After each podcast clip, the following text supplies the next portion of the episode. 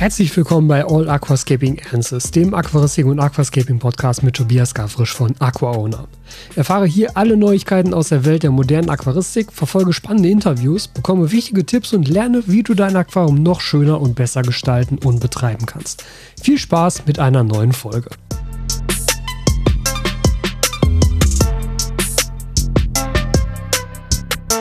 Und dann geht's los, Folge 155 des All Aquascaping Answers Podcast. Und diese Folge ist so eine kleine, ja, so eine kleine Herzensfolge. Ähm, ich habe keine Fragen von euch diesmal drin, sondern wir werden nur über ein Thema sprechen, und zwar über das Thema, ja, so seine Leidenschaft und seinen Fokus wiederzufinden oder sich halt auch darüber bewusst zu machen, wo der überhaupt liegt. Denn ähm, das Ganze kommt daher, ich habe jetzt vor paar Tagen, paar Wochen die letzte Roomtour rausgebracht und ich hatte die Roomtour auch vom Titel des Videos her benannt, werde ich zum Meerwasser-Aquarianer. Und darüber habe ich halt auch während der Roomtour so ein bisschen gesprochen und darüber gesprochen, dass das halt momentan etwas ist, was mir extrem viel Spaß macht, weil das halt so neu für mich ist, weil ich da immer noch neue Sachen lernen kann, weil in der Süßwasser-Aquaristik halt auch viele Sachen jetzt schon so häufig durchgemacht wurden, dass ich halt weiß, wie sie funktionieren und da eigentlich also das habe ich auch in dem Video gesagt, das heißt natürlich nicht, dass ich alles über Süßwasseraquaristik weiß und dass ich da nichts mehr lernen könne, aber es wird halt doch weniger. Und das merkt man natürlich. Und daraus ergeben sich eben auch dann automatisch weniger interessante Dinge, die man neu machen kann und die man neu lernen kann. Anders als im Meerwasser, zumindest für mich selber. Weil da ist einfach momentan alles neu, was ich da sehe, was ich da mache, wie ich damit umgehe. Und das macht es für mich tatsächlich sehr viel spannender. Das gepaart mit der Tatsache, dass ich halt extrem gerne in diesem Meerwasseraquarium reingucke, weil das viel, viel lebendiger ist als ein Süßwasseraquarium. Und vielleicht auch müssen wir da, da auch mal irgendwie drüber sprechen. Aber das alles hat halt dafür gesorgt, dass ich in dem Video gesagt habe, na, Meerwasser ist momentan halt deutlich mein Fokus und Süßwasser gerät zunehmend in den Hintergrund. Und erstmal möchte ich sagen, weil das haben auch einige dann in den Kommentaren geschrieben, ja, es wäre ja voll schade, wenn ich, wenn ich jetzt kein Süßwasser mehr machen würde. Das habe ich nirgends gesagt. Und das habe ich auch nirgends gemeint. Ja, also äh, das eine hat ja mit dem anderen erstmal nichts zu tun. Wenn ich sage, hey, meine Meerwasserquaren gefallen mir momentan besser als meine Süßwasserquaren, bedeutet ja nicht, dass ich alle Süßwasserquaren aus dem Fenster schmeiße und nie wieder Videos über Süßwasserquaren mache. Also, ne, das, das erstmal so vorweg. Aber es bedeutet natürlich schon, dass ich mich momentan mit bestimmten Themen lieber auseinandersetze als mit anderen Themen. So, und dann kam es, und ich glaube, das hatte ich in der letzten Podcast-Folge ja schon beschrieben, dass ich quasi den Tag danach hier im Büro saß und in der Roomtour habe ich noch gesagt, hey, das 60F, wie das da steht, voll interessant und es passiert immer was Neues und ich werde das erstmal noch eine Weile da stehen lassen. Und den Tag danach saß ich hier und habe mir gedacht, 60F muss weg. Das muss jetzt weg und da muss jetzt was Neues hin. Und ich habe jetzt Lust, da ein neues 60p einzurichten, ein neues Layout einzurichten, das Aquarium zu bepflanzen, diese Einfahrphase zu durchlaufen, das Aquarium auf einen optimalen Stand zu bringen. Vielleicht, vielleicht, vielleicht, vielleicht, vielleicht. Ja, ich sage das nicht offiziell hier in diesem Podcast. Vielleicht würde ich mich damit sogar beim IAPLC anmelden. Aber das habt ihr nicht gehört jetzt. Ähm, aber, ne, also, das, das, das war halt ganz interessant, weil ich ja, das, das, das kam so über mich. Das kam so unver, un, unverhofft im Endeffekt. Denn ich habe das immer mal wieder, ich habe das auch in der Vergangenheit immer gehabt. Ich habe das, das, mit, das mit der Fotografie, mit den verschiedenen Themenbereichen, die ich da durchlaufen habe, aber auch schon früher mit, mit Sportarten, mit anderen Hobbys. Ich habe eine Zeit lang ein Instrument gespielt. Ich habe viel verschiedene Sportarten gemacht, im Verein und nicht im Verein und alles Mögliche. Und ich bin einfach jemand, der oder den Dinge irgendwann langweilen. Also wenn man auf einem gewissen Stand angekommen ist, den ich als gut empfinde, dann fangen Dinge schnell an, mich zu langweilen. Und das ist gar nicht, also das ist wirklich ernsthaft nicht überheblich gemeint und nicht arrogant gemeint. Ich kann da ja selber auch gar nichts für. Ich finde das ja selber auch manchmal ein bisschen ärgerlich. Weil ich mir denke, es müsste ja nicht sein und ich könnte das Ganze ja einfach weiterverfolgen. Aber ähm, wenn mir halt Dinge keinen Spaß machen oder wenn ich halt nicht genau weiß, was ich da noch Neues machen soll oder wie ich da weitermachen soll, dann ist für mich eigentlich der sinnvollere Schritt immer gewesen zu sagen, okay, dann haken wir dieses Kapitel jetzt erst einmal ab und konzentrieren uns auf was Neues. Weil da steckt dann eben auch neue Energie drin und da kann ich mich dann auch besser darauf fokussieren und da kann ich dann eben auch dafür sorgen, dass ich da drin besser werde. Weil das finde ich ist eins so der erstrebenswertesten Gefühle, so als Mensch generell, dass man einfach die Möglichkeit hat, immer wieder neue Sachen zu lernen und immer wieder neue Sachen sich anzueignen und seine eigenen Fähigkeiten auszubauen und seine eigenen, seinen, seinen eigenen Horizont damit auch zu erweitern. Das finde ich ganz, ganz toll und das finde ich super verlockend am Menschsein. Also, das klingt jetzt, glaube ich, philosophischer, als es gedacht ist. Aber das finde ich halt wirklich toll. Das ist etwas, was mir extrem viel Spaß macht und weshalb ich gerne jetzt auch in dieser aktuellen Zeit lebe, weil ich glaube, dass wir, unsere Generation, in unserer Lebenszeit noch viele spannende Dinge miterleben wird können. Bei mir ist das hauptsächlich technologisch betrachtet, weil ich da halt einen Fable für habe. Ich würde mir beispielsweise wünschen, dass ich in meiner Lebenszeit noch einen funktionierenden, am Netz betriebenen Fusionsreaktor erlebe. Ich würde mir wünschen, dass ich in meiner Lebenszeit noch erlebe, wie Menschen auf dem Mars landen. Solche Geschichten. Fände ich alles mega geil. Aber ne, davon jetzt mal abgesehen. Konzentrieren wir uns mal wieder zurück auf Aquarien, Aquaristik und Aquascaping. So, ich habe also in dem Video gesagt, hey, Meerwasser-Aquaristik ist momentan absolut mein Fokus. Und das Nios, das Große, ist auch absolut immer noch mein Fokus. Weil da kommen jetzt auch demnächst nochmal neue Fische rein. Ich kriege nämlich jetzt endlich den Rudarius, den Rudarius Ercodes. Er ist endlich wieder verfügbar demnächst. Und der wird dann noch einziehen. Das ist ja der, der, der letzte Fisch, den ich noch haben wollte die ganze Zeit, der aber die ganze Zeit nicht verfügbar war als Nachzucht. Jetzt wird er aber kommen. Sehr, sehr geil. Freue ich mich mega drauf. Ähm, aber das ist, es gibt halt einfach viele, viele Themen, die ich in dem Meerwasserbereich noch nicht kenne und die ich angehen kann und die mir Spaß machen und wo man dann drüber reden kann. Und wo ich auch selber wieder immer was lernen kann. So, jetzt kam das hier, dass sie gesagt haben, okay, 60F muss weg, ich muss da das 60p wieder hinstellen.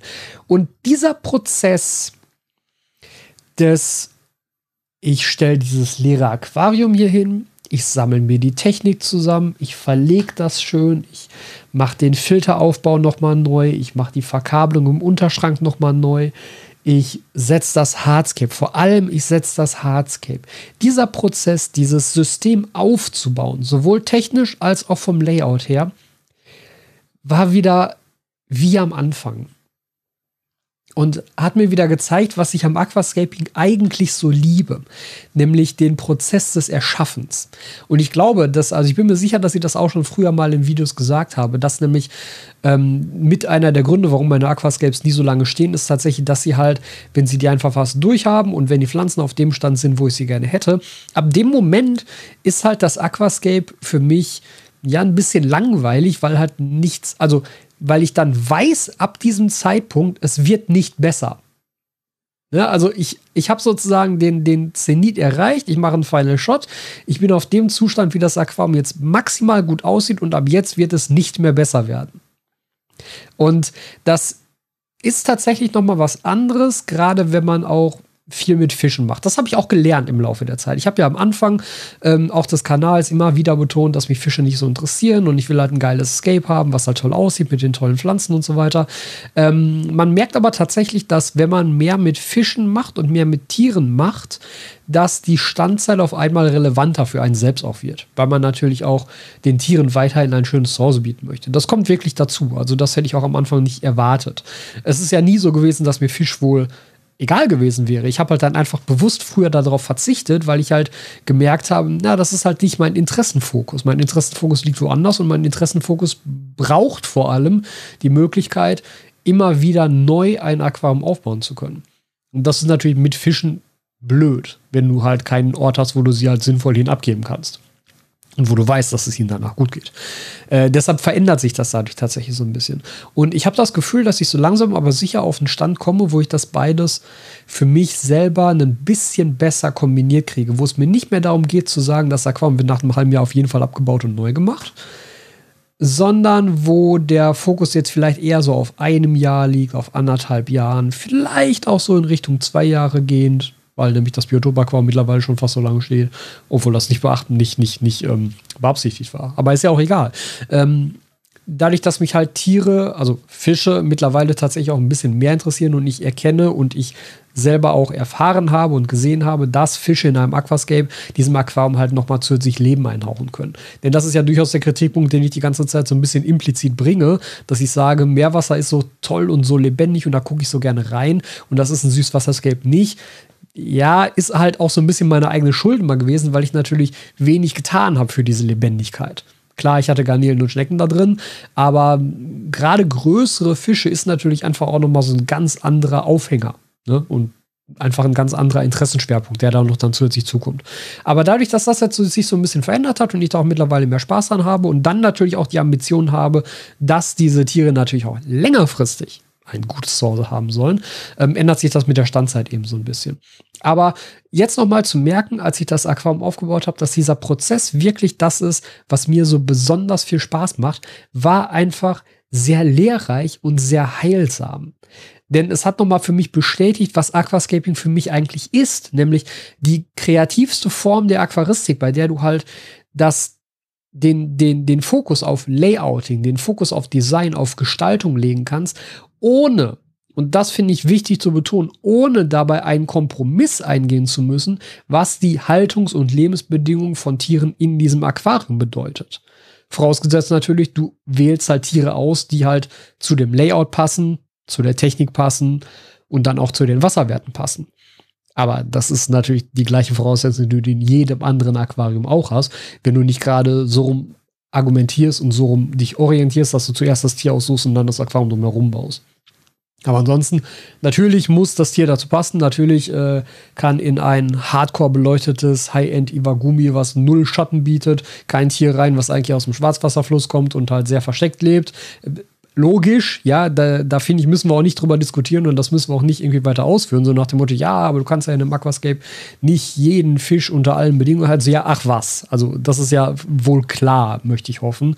Ähm, aber dennoch, wenn du dich dann halt, wenn du deine Auswahl entsprechend beschränkt hast auf Tiere, die da gut zu passen, dann ist ja das Fischwohl in keinster Weise durch ein Aquascape eingeschränkt. Ganz im Gegenteil. Ich habe häufig das Gefühl, dass, weil wir uns halt mit unseren Aquascapes natürlich auch sehr viel Mühe geben, was Wasserhygiene angeht, was generell Pflege des Aquariums angeht, was Sauberkeit angeht, was ja dann noch wieder auf Wasserhygiene zurückzuführen ist, dass da tatsächlich nicht immer, das möchte ich überhaupt nicht verallgemeinern, aber doch häufig einfach sehr, sehr gute Lebensbedingungen vorherrschen. Vielleicht sogar bessere.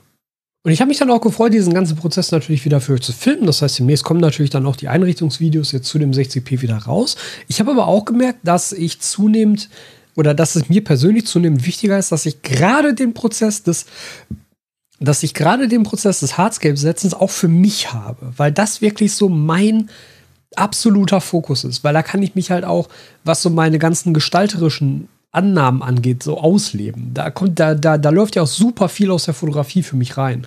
Und ähm, ja, bisher war ich natürlich niemand, der irgendwie krass elaborierte Dia ähm, Dioramen hier aufgebaut hat.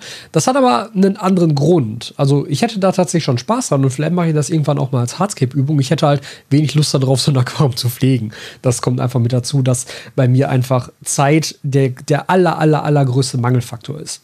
Und ein Nature-Style Aquarium lässt sich tatsächlich leichter pflegen als ein super elaboriertes Diorama. Und das ist der Hauptgrund, warum ich auch für mich so ein bisschen diese Nature-Richtung bevorzuge gegenüber einem Hardcore-Diorama oder super, super detailliert ausgearbeitetem Hardscape, weil das einfach viel mehr Pflege benötigt. Und da hätte ich Bock drauf, wenn das mein einziges Aquarium wäre. Dass es aber nicht ist, ähm, konzentriere ich mich lieber auf Sachen, die für mich geil aussehen, bei gleichzeitig möglichst akzeptablem Pflegeaufwand, bezogen auf den Pflegeaufwand, den ich halt insgesamt habe und aber halt auch bezogen auf die Zeit pro Woche, die ich für Pflege investieren kann, weil es hat sich ja nun schon auch einfach, was AquaOwner als Marke und als ähm, Unternehmen angeht, viel getan in den letzten ein, zwei Jahren, was leider natürlich dazu geführt hat, dass Zeit oder dass aktive Zeit von der Aquariumpflege einfach weggeflossen ist die kriege ich ja auch nicht wieder. Ne? Und da muss man natürlich mal so einen gewissen Kompromiss eingehen was dann halt auch Pflegbarkeit eines Aquariums angeht. Äh, ja, das, das vielleicht so als, als Erklärung, warum ich halt momentan ganz viel in diese Richtung Nature Aquarium denke und mache und nicht so sehr in Richtung, ähm, wir machen mal irgendwie krasse Dioramen oder sowas. Wo ich eventuell noch Bock drauf hätte, ähm, oder was heißt eventuell, wo ich auf jeden Fall noch Bock drauf hätte, wäre halt so ein schön perspektivisches äh, Brazilian-Style. Da kann man wieder ganz coole Sachen draus machen. Das ist auch nicht von der Pflege her ähm, zu aufwendig, weil es nicht so unendlich detailliert sein muss. Kann es natürlich sein, aber muss es nicht unbedingt sein, um diesen tollen Effekt der Fluchtpunktperspektive zu erreichen. Das könnte ich mir noch vorstellen, das wäre auch was für das 100p tatsächlich. Ähm, wobei das Layout, was jetzt als nächstes reinkommt, ist ja bereits fest. Ne? Also da habe ich mich ja schon komplett für entschieden. Ähm, das wird jetzt erstmal nicht in so eine Brazilian-Style-Richtung, sondern, sondern tatsächlich nochmal in so eine Nature Aquarium-Style-Richtung gehen. Vielleicht mit so ganz leichten Diorama-Ansätzen. Da gucken wir einfach mal worauf ich da Bock habe und wie das dann gesetzt wird. Aber diesen Prozess, den mag ich einfach sehr, sehr gerne und den möchte ich dann auch für mich haben. Und da tatsächlich die ganze Zeit mit der Kamera beizustehen und das die ganze Zeit zu erzählen und zu erklären, finde ich mittlerweile mh, mm, ein bisschen störend für mich selber. Dann kann ich mich da nicht mehr so gut drauf konzentrieren und ich freue mich einfach sehr darauf, hier ein paar Stunden vor dem Aquarium zu verbringen und halt kleine Hölzer ineinander zu stecken und kleine Steine dazu zu legen und Dinge miteinander zu verkleben. Das macht mir einfach enorm viel Spaß, ja. Und ähm, deshalb habe ich dabei auch nur sozusagen B-Roll gefilmt, also Zwischensequenzen gefilmt, ohne dass ich rede. Und das Video ist dann wieder so gestaltet, dass ich das sozusagen im Nachhinein alles erzähle und dann mit den entsprechenden Zwischensequenzen überblende. Weil so kann ich mir dann eben auch die Zeit nehmen und die Ruhe nehmen für diese Gestaltung, um sie halt selber hier zu machen, wenn ich da Bock drauf habe. Und was mir dann aber auch aufgefallen ist, weil dann ging es natürlich auch an die Bepflanzung und an den Bepflanzungsplan. Und ich hatte vorher schon mit Thomas durchgesprochen, dass ich halt ähm, die, die ganzen neuen Zoobox-Pflanzen dafür einsetzen möchte, genauso wie für das 100p übrigens auch. Ähm, da übrigens ganz generell und dazu packe ich euch jetzt den Link auch schon mal unten in die Podcast- bzw. Videobeschreibung, beziehungsweise er war da auch schon die letzte Zeit immer drin. Ähm, ihr bekommt mittlerweile bei Zoobox eben nicht nur Tiere, sondern halt auch eine richtig krasse Pflanzenauswahl und viele davon unter Eigenmarke, also unter Zoobox-Marke und das sind dann halt Pflanzen, die einfach sonst überhaupt gar nicht verfügbar sind. Also wirklich, wirklich cool, kann ich euch nur sehr ans Herz legen. Und ähm, da Thomas da mit Zoobox eben auch Affiliate-Partner von mir ist, ist das auch etwas, wo ihr mich auch wieder automatisch mit unterstützen könnt, wenn ihr dabei Zoobox einkauft. Also schaut euch da gerne mal durch. Wie gesagt, ich habe jetzt für das 60p komplett alle Pflanzen von Zoobox genommen und werde das für das 100p ebenso machen. Und da ist mir mal wieder aufgefallen, dass so viele Aquarien, wie ich jetzt bisher schon eingerichtet habe und gepflegt habe und so viele Pflanzen, wie ich schon in der Hand hatte, es gibt noch so viele Pflanzen, die ich noch nie benutzt habe. Und das gab tatsächlich auch noch mal so einen kleinen Motivationsschub und so einen kleinen Ideenschub, was man eigentlich noch alles machen könnte. Und einfach mal Pflanzen mitnehmen, die man bisher noch gar nicht hatte. Einfach nur, um sie auch mal benutzt zu haben, um sie mal wachsen gesehen zu haben, um dann danach beurteilen zu können, wie groß wird die, wie breit wird die, wie gut ist sie pflegbar, was passiert beim Rückschnitt. Das sind ja alles Sachen, die stehen halt auch selten in so einem Steckbrief drin. Das sind schon Dinge, die finde ich, muss man erfahren und dann kann man danach beim zweiten, dritten Mal viel besser beurteilen, wie man die Pflanze effektiv einsetzen kann. Das hatte ich beispielsweise am Anfang mit Gratiola viscidula. Ich war der Meinung, dass Gratiola viscidula viel höher wachsen würde, als sie es im Endeffekt hat. Und deshalb war sie im allerersten Layout, wo ich sie eingesetzt habe, an der Stelle eigentlich verschwendet. Also sie passte eigentlich nicht dahin von meiner ursprünglichen Idee her, weil ich mich halt versucht habe, an dem Steckbrief zu orientieren. Aber das de facto Wuchsbild im Aquarium ist halt einfach immer noch so ein bisschen was anderes und hängt natürlich auch stark von der Technik ab. Ne? Von der Beleuchtung, von der Nährstoffversorgung. Das hat ja auch einen maßgeblichen Einfluss darauf, wie gut oder wie ähm, effizient sich eine Pflanze entwickelt. Deshalb, das ist jetzt auch wieder der Fall. Ich habe wieder ein paar Pflanzen dabei, die ich vorher noch nie hatte. Ähm, ich sage euch noch nicht welche, das kommt alles im Video. Aber da, da freue ich mich sehr drauf, ja. Also das, ich, ich habe halt eine Idee im Kopf und ich bin sehr gespannt darauf, einfach selber, ob diese Idee am Ende auch wirklich so aussehen wird, ob das alles so hinhaut. Weil für mich ist jetzt beispielsweise das große Learning, was ich jetzt aus diesem neu eingerichteten 60p ziehen kann, wie verhalten sich verschiedene Wuchsgeschwindigkeiten zueinander und wie wird das dann nach sechs Monaten, neun Monaten, zwölf Monaten sich ausgehen, sich entwickeln, halten sich diese Pflanzen die Waage oder dominiert irgendwann eine Pflanze so massiv, dass die andere eigentlich überwuchert wird und nicht mehr, nicht mehr rauskommen kann. Einfach um diese Erfahrung zu haben, okay, diese Kombination ist durch die Wuchsgeschwindigkeiten machbar oder nicht machbar. Das finde ich ganz spannend, das einfach selber sich da, da so ein bisschen auszuprobieren. Denn wie gesagt, wenn man es nicht ausprobiert, finde ich, kann man das nicht gut erfahren. Deshalb, ich bin, also ich freue mich extrem darauf. Das, das ist, das ich glaube, ihr merkt das auch so ein bisschen, wie ich darüber rede, dass äh, diese Art und Weise, dieser Enthusiasmus, den hatte ich halt zuletzt bei, bei dem Nios, ja, bei der Einrichtung, bei den neuen Korallen, bei den neuen Fischen. Und den habe ich jetzt dann auch wieder für das 60p. Und jetzt denke ich mir gerade so, boah, lass endlich das 100p anfangen. Das wird richtig geil werden. Dann habe ich ein Mini-M, einen 60p, einen 100p hier stehen. So eine geile Range an Größen. Ein Nano, ein normales, ein größeres Aquarium. Super, ja, also super. Ich bin extrem glücklich damit, wo das gerade hinläuft, mit den Süßwasser-Aquarien. Und dann plus das Nios, was einfach das geile Becken ist momentan für mich, wo ich so gerne reingucke. Und dann mit dem Aqua 30 müssen wir mal schauen. Da, da weiß ich noch nicht so genau, ob ich das wirklich weiter betreibe, weil das macht halt momentan tatsächlich ein bisschen Probleme mit den Dinos. Ich habe, also lustigerweise habe ich es jetzt aber hingekriegt, dass die Algen deutlich besser aussehen. Also die Nährstoffversorgung der Algen kriege ich jetzt so langsam in den Griff, dass die wieder richtig gut aussehen. Aber sind jetzt halt trotzdem überwuchert von den Dinos. Ist aber ein anderes Thema. Da müssen wir nochmal was anders rangehen und nochmal was anderes drüber sprechen.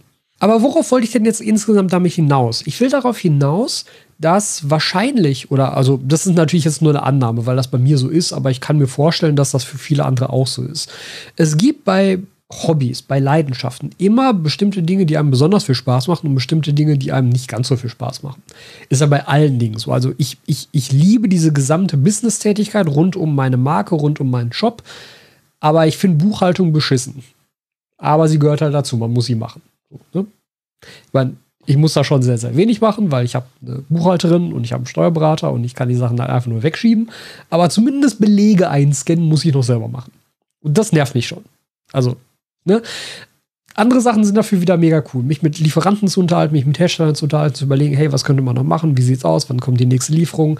Das und das muss ich noch geändert haben. Kriegt ihr das hin? Ja, nein. So, so diese ganzen Gespräche finde ich super spannend, macht mir mega viel Spaß. Und ja, beim Aquascaping jetzt gerade eben wieder ist für mich halt nochmal sehr klar geworden, was macht mir am meisten Spaß? Das Aquarium aufzubauen. Und zwar in, im, im, im weiteren Sinne. Also mir macht es erstmal extrem viel Spaß, technisch so ein Aquarium hier hinzustellen. Weil ich einfach ein Technik-Nerd bin. Ja, also äh, alle anderen Videos, die jetzt andere schon mal hier bei mir gemacht haben, die sind ja hier immer ins Büro gekommen und haben gesagt, Alter, was hast du hier für Kram stehen? Was willst du mit dem ganzen Zeug? Das ist doch viel zu viel. Das brauchst du für deine Videos doch alles gar nicht. So, nee, brauche ich auch nicht. Ja, ich, ich, ich muss nicht hier einen Podcast machen und in eine Blackmagic-Kamera reinsprechen. Natürlich ist das Overkill. Aber das ist halt das, was mir Spaß macht. Was ich daran liebe. Ich liebe es, solche Sachen auszuprobieren, solche auch technischen Grenzen auszuloten und zu gucken, was kann man damit machen? Was für Möglichkeiten bietet mir das? Und natürlich Natürlich ist eine Blackmagic-Kamera für einen Podcast völlig überdimensioniert. Das könnt ihr auch mit einer Webcam machen. Ist mir aber egal. Ich habe die Sachen hier. Also benutze ich sie auch. Ne? Ähm, und beim Aquarium ist es halt so, das technisch hinzustellen, finde ich schon mal geil. Und mir dann auch zu überlegen, so, ja, machen wir ein bisschen neue Verkabelung im Unterschrank, machen wir mal diesen und jenen Filter, Filtermaterialaufbau, kommt ein Twinster rein, ja, nein. Machen wir vielleicht mal was mit Dosierpumpen. Ich kann nämlich jetzt schon mal ankündigen, ich werde am 100p die Düngung mit Dosierpumpen lösen, endlich mal, um dann natürlich auch so ein bisschen Technik aus dem Meerwasser zu übernehmen, weil ich natürlich sehe, dass das da gut funktioniert und halt schön ist. Und dann kann man halt auch die Leitungsführung für die Dosierpumpen möglichst hübsch machen am Aquarium. Also es gibt so viele Möglichkeiten, wie man sich da wirklich wirklich austoben kann. Dann zweiter Punkt, Hardscape. Und das ist wahrscheinlich für mich der allergrößte Punkt. Dieses, diese Verbindung von mh, hm, in der, in der Fotografie war es so, ich konnte als Fotograf immer eine gewisse eigene Bildsprache in ein Motiv einfließen lassen. Ich konnte also gucken, eine bestimmte Perspektive würde dafür sorgen, dass dieses Motiv anders wahrgenommen wird, als es wahrgenommen wird, wenn du es beispielsweise aus Augenhöhe dir anschaust. Und ich habe ja ganz viel ähm, mit Architekturfotografie angefangen und da war es halt so, ein Gebäude wirkt natürlich anders, wenn ich einen Meter davon entfernt stehe und quasi gerade nach oben fotografiere oder wenn ich halt 200 Meter entfernt stehe und quasi gerade auf Augenhöhe fotografieren kann. Ist eine andere Perspektive, sorgt für eine andere Bildwirkung, sorgt für, also, sorgt für eine andere Bildsprache und für eine andere Interpret Interpretation des Bildes beim Betrachter. Ne? Ähm, das gleiche ist beispielsweise mit, mit Licht-Schattenspiel. Man wartet, je nachdem, wo steht die Sonne, wo wird gerade welcher Schatten geworfen. Das Ganze kann ein Bild Dramatik verleihen, das Ganze kann aber auch ein Bild Freundlichkeit und Leichtigkeit verleihen und gerade eine vorhandene Dramatik entfernen, wenn man das möchte. Man hat also als Fotograf durchaus Möglichkeiten, ein, ein, ein Motiv nach seinen Wünschen wirken zu lassen. Man hat aber natürlich, je nachdem, was für ein Motiv man hat, und da beziehe ich mich jetzt weiter eben auf Architekturfotografie, also auf Gebäude, hat man natürlich keine Möglichkeit, das Motiv selbst zu verändern. Das geht nicht. Was ich dann relativ zügig noch so als zweites Standbein aufgebaut habe, war Foodfotografie. Ich bin kein besonders guter Koch, ich bin erst recht kein besonders guter Bäcker. Aber ich hatte extrem viel Spaß daran, so kleine Arrangements zu machen. Ja, du hast dann da meinetwegen, äh, das ist jetzt ein pures Beispiel, weil wir haben diese Fotos mal gemacht. Du hast halt kleine Ausstechförmchen von, von ne, so, so, so Weihnachtskeksen und wir hatten dann beispielsweise Ausstechförmchen von so kleinen Elchen und von kleinen Tannenbäumen. Und dann kann man sich halt so ein kleines Arrangement machen auf so einem dunklen Holzbrettchen mit ein bisschen Puderzucker, der dann aussieht wie Schnee. Und dann kann man die einzelnen Bäumchen da aufstellen, noch so in der Tiefe so ein bisschen gelayert, dass es aussieht, als würde da halt ein Wald entstehen, wo dann eben dieser Hirsch drin steht, als Keks alles und dann ist eben der Puderzucker darüber als Schnee, dann legt man noch so ein paar Tannenzweige dazu, um so ein Ambiente zu erschaffen, dann liegt das Ganze auf dunklem Holz, hat einen dunklen Hintergrund, dunklen Vordergrund, man wird mit einer sehr geringen Tiefenschärfe so in das Bild reingezogen, man kann da super viele Geschichten einfach mit erzählen und da ist die Möglichkeit auf einmal gewesen, dass ich als Fotograf nicht nur Einfluss auf die Wirkung des Motivs habe, sondern auf einmal auch Einfluss auf das Motiv selbst nehmen kann. Indem ich es halt selbst verändere und selbst überhaupt erstmal aufbaue. Und diese Kombination ist das, was sich im Aquascaping hier auch kumuliert. Ich, ich bin derjenige, der hier die Möglichkeit hat, sowohl das Layout selbst zu verändern, als auch die Wirkung des Layouts für den Betrachter vor dem Aquarium zu steuern. Beides kann ich machen, wenn ich mir darum ein paar Gedanken mache. Ich kann klassische ähm, Gestaltungstheorien anwenden, Drittelregel, goldener Schnitt, sowas halt. Ich kann ähm, mit der Bepflanzung ein vorhandenes Hardscape betonen oder aber auch in den Hintergrund treten lassen. Das passiert ganz häufig unbewusst und manchmal will man das auch gar nicht. Das ist so, so, das ist so der Klassiker, wenn man so ein Iwagumi aufbaut und dann als ähm, Bodendecker sowas wie ein Eliocaris benutzt, Eliocaris Mini. Und Eliocaris Mini wird halt drei, vier, fünf Zentimeter hoch. Das heißt, vom Hardscape siehst du am Ende fünf Zentimeter weniger. Und ganz häufig bedenkt man das aber nicht, wenn man das Hardscape aufbaut. Und dann ist nämlich der tatsächliche Effekt des fertig bepflanzten und eingewachsenen Aquariums später viel geringer, als man sich das ursprünglich vorgenommen hat, weil halt einfach sozusagen die Hälfte des Hardscapes nicht mehr sichtbar ist. Das muss man bedenken. Man muss Hardscape eigentlich immer ein bisschen over the top bauen. Man muss das immer ein bisschen größer, ein bisschen aufdringlicher machen, als man das sich eigentlich vorstellt, weil halt durch die Pflanzen immer ein gewisser Teil des Hardscapes verdeckt wird und damit die Wirkung des Hardscapes wieder ein bisschen zurückgeht. Aber das ist eben auch der Auswahl der Pflanzen geschuldet und der Anordnung der Pflanzen geschuldet. Damit kann ich das ja steuern, wenn ich möchte.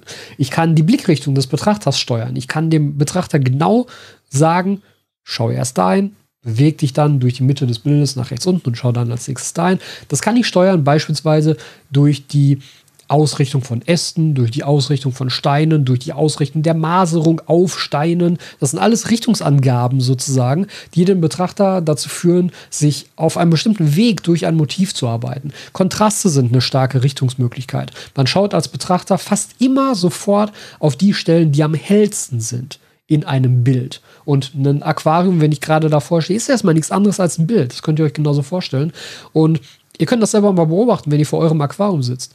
Ihr werdet immer zuerst dahin schauen, wo es hell ist. Und erst später in die dunklen Bereiche schauen. Und das kann man sich zunutze machen. Ja, man kann sich zunutze machen, dass bestimmte Bereiche, beispielsweise der, das, das Zentrum einer Fluchtpunktperspektive, besonders hell erleuchtet wird, weil da dann im Hintergrund vielleicht noch eine Lampe gesetzt wird für eine Hintergrundbeleuchtung.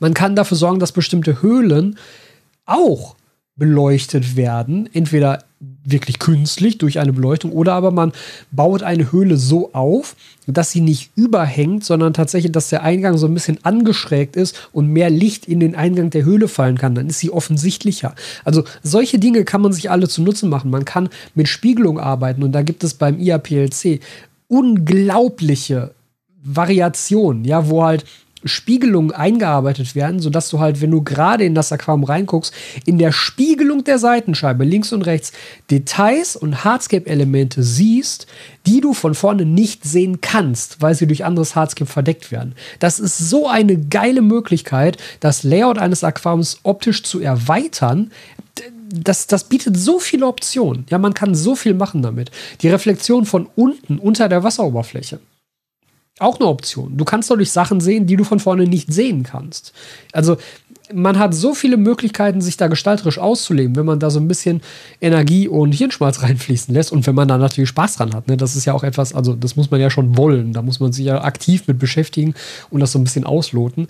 Aber die Möglichkeiten sind da quasi unbegrenzt, weil das ist ja wie ein Modellbaukasten, so ein Aquarium, wenn ich ein Hardscape aufbaue. Das ist, ja, das, das ist eigentlich nichts anderes als ein Modellbau, den ich da mache. Und der eine ist halt sehr filigran und elaboriert und der andere ist halt vielleicht ein bisschen gröber und natürlicher. Aber dennoch ist es halt die Möglichkeit, das Gestalterische komplett in der eigenen Hand zu halten und komplett zu kontrollieren. Und das ist das, was mir enorm viel Spaß macht und was mit der Grund ist, warum ich Aquascaping so liebe, weil es genau das ist, was mir auch schon als Fotograf enorm viel Freude gemacht hat. Die Auswahl der Bepflanzung und die Bepflanzung selber ist halt auch noch ganz geil und dann ist aber vor allem auch die Einfahrphase richtig, richtig geil zu sehen, wie sich das Ganze nach und nach dahin entwickelt, wo man es die ganze Zeit vielleicht vor seinem inneren Auge schon gesehen hat. Und dann aber auch um zu gucken, wo divergiert das von dem, was ich vor meinem inneren Auge gesehen habe und warum ist das so? Ja, warum ist es nicht so geworden, wie ich es mir vorgestellt habe? Diese Analyse finde ich auch sehr, sehr spannend. Aber wenn es dann halt eingewachsen ist und läuft und man halt nur noch die regelmäßige Pflege macht, um diesen Stand zu erhalten, dann wird es halt für mich langweilig. Und dann käme jetzt eben der Faktor Fisch noch mit dazu, der das Ganze dann wieder ein bisschen beleben könnte und für mich dann auch längerfristig interessant macht.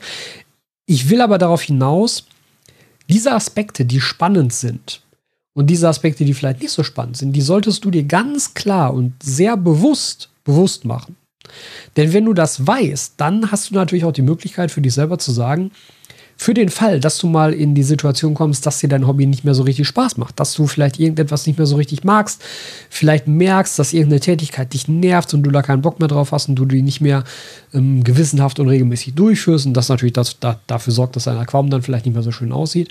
Wenn du das weißt und wenn du das für dich analysierst, dann kann man ja versuchen, diese Leidenschaft und dieses Hobby so zu erhalten, dass man diese Aspekte, die einem nicht gefallen, versucht zu verringern.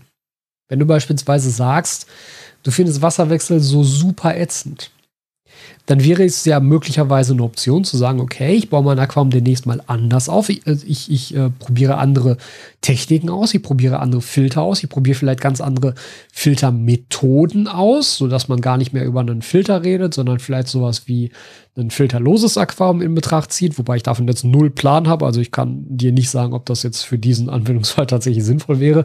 Aber man kann ja gucken, dass man diese Aspekte versucht dann zu vermeiden oder zu verringern. Also wenn du sagst, Wasserwechsel geht gar nicht, okay, dann baust du dein Aquarium so auf, dass es möglichst wenig Wasserwechsel braucht. Oder aber du orientierst dich vielleicht wirklich in den Bereich Meerwasser, wo du extrem selten Wasserwechsel überhaupt nur machst. Wenn du aber andererseits halt den Fokus, wie ich jetzt hast, Layouting, Design, Gestaltung, dann ist es halt so, dass du das Aquarium betreibst und hochziehst bis zu dem Zeitpunkt, wo du halt den meisten Spaß daran hast und dann aber auch bewusst für dich den Schritt machst und sagst, okay, jetzt machen wir den Schnitt, Layout weg, neues Layout rein. Ich will wieder was Neues zu tun haben, ich will wieder was Neues aufbauen. Ich vergleiche das ganz gerne mit Lego. Ich habe vor zwei, zweieinhalb Jahren äh, entfachte eine neue Lego-Leidenschaft in mir und seitdem ist hier, ja, eine sehr, sehr große Menge an Lego in dieses Büro gewandert mittlerweile. Und auch da ist es ja so, der Groß, also der, der Spaß an Lego ist das Aufbauen. Wenn es dann aufgebaut ist, dann steht es halt rum. Und ja, dann guckt man es ab und zu noch so ein bisschen an und er freut sich so an diesen Modellen und das finde ich auch toll und das macht mir auch Spaß, weil manche Modelle sind wirklich geil. Aber ist ja beispielsweise auch der Grund, warum ich hauptsächlich solche Display-Modelle kaufe und nicht die Spielmodelle, obwohl die Spielmodelle manchmal ein paar coole Details mehr haben als die Display-Modelle, weil die Display-Modelle ja meistens keinen Interior haben, sondern nur außen sozusagen aufgebaut sind. Und die Spielmodelle kannst du dann aufmachen und dann sind innen drin die ganzen Räume noch gestalten. So, das ist auch geil. Aber ähm, mir geht es halt um den Aufbau. Und ich stelle mir das ja jetzt nicht hier hin und spiele damit irgendwie, um, um mir die Räume sozusagen anzugucken. Ich finde den Aufbau geil. Also kaufe ich mir Modelle, wo konkret dieser Aufbau halt besonders schön gelöst ist und besonders viel Spaß macht. Ne? Und dann baut man es auf und das ist das Tolle. Und dann kauft man sich ab und zu mal was Neues und dann, also stehen gerade auch schon wieder zwei noch nicht aufgebaute Lego-Sets hier neben mir, äh, ja, die ich halt demnächst aufbauen möchte. Und da freue ich mich halt jetzt schon drauf, weil ich wieder dann diesen Aufbauprozess habe. Und das gleiche gilt für mich im Aquarium, im Aquascape. Und was ich noch nicht ganz raus habe, ist diese Unterscheidung, warum ich das für Meerwasser nicht so empfinde. Denn man könnte ja eigentlich ähnlich argumentieren, dass auch im Meerwasser der Riffaufbau ist immer neu und die Art und Weise, wie du Korallen setzt und wo du sie hinsetzt, ist natürlich immer was anderes und das kann immer den Look so ein bisschen verändern. Weiß ich nicht genau, habe ich da nicht. Also da geht es mir eher darum zu sehen, na, na wohl, ich, ich glaube, das hängt doch damit zusammen, dass im Meerwasser die Korallen einfach so krass viel langsamer wachsen. Also ich meine, das Becken, das Naios, steht jetzt seit sechs Monaten, sieben Monaten. Und ja, die SPS haben jetzt halt Wachstumsspitzen bekommen. Und ab und zu ist mal so ein neuer Seitenast da rausgekommen. Aber in sechs Monaten ist ja mein Süßwasserscape, ist das ja zehnmal komplett vollgewachsen und überwuchert und zurückgeschnitten worden. Also, ne, das ist ja, das ist wirklich eine völlig andere Welt, was Geschwindigkeit angeht. Meerwasser ist so langsam im Vergleich zu jedem Süßwasserscape. Äh, das ist, also, das ist überhaupt kein Vergleich. Und ich glaube, das kommt da so ein bisschen rein, dass ich natürlich dadurch gezwungen bin, beziehungsweise das Meerwasserbecken zwingt mich halt dazu, mehr Geduld zu haben als im Süßwasserbereich. Und selbst da brauchst du ja schon Geduld. Ne? Wenn du ein ungeduldiger Mensch bist, ist Meerwasser, glaube ich, noch viel, viel schlechter für dich als Süßwasser.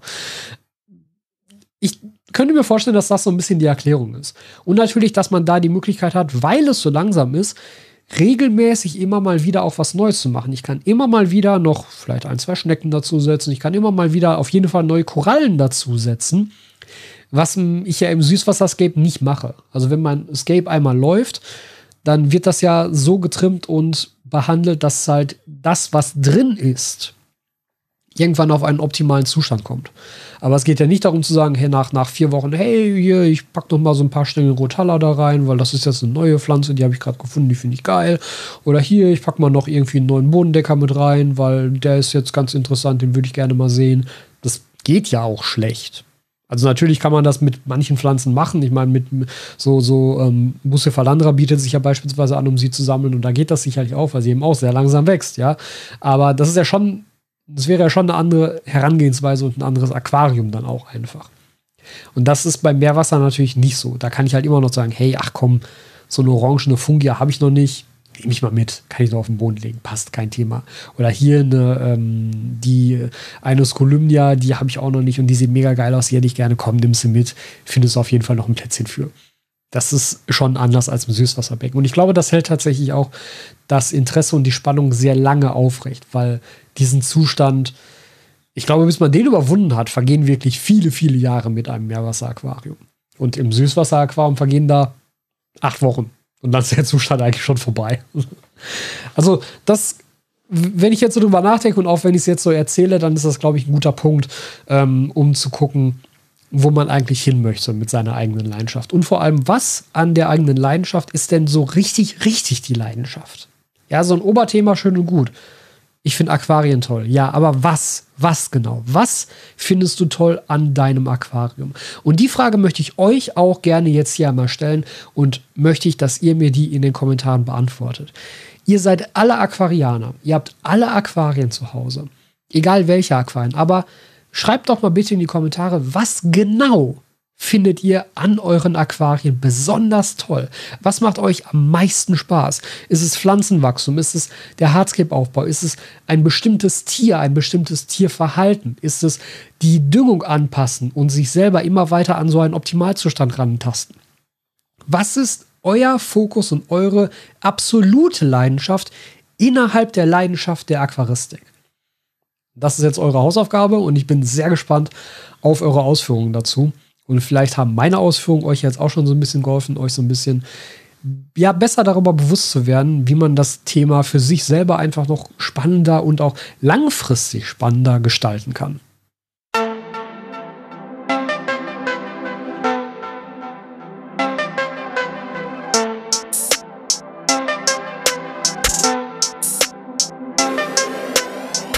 Vielen Dank, dass du dir diese Folge auch wieder bis zum Schluss angehört hast. Wenn dir diese Folge gefallen hat, freue ich mich über eine Bewertung bei Apple Podcasts oder ein Like und einen Kommentar auf dem All Aquascaping Answers YouTube-Kanal.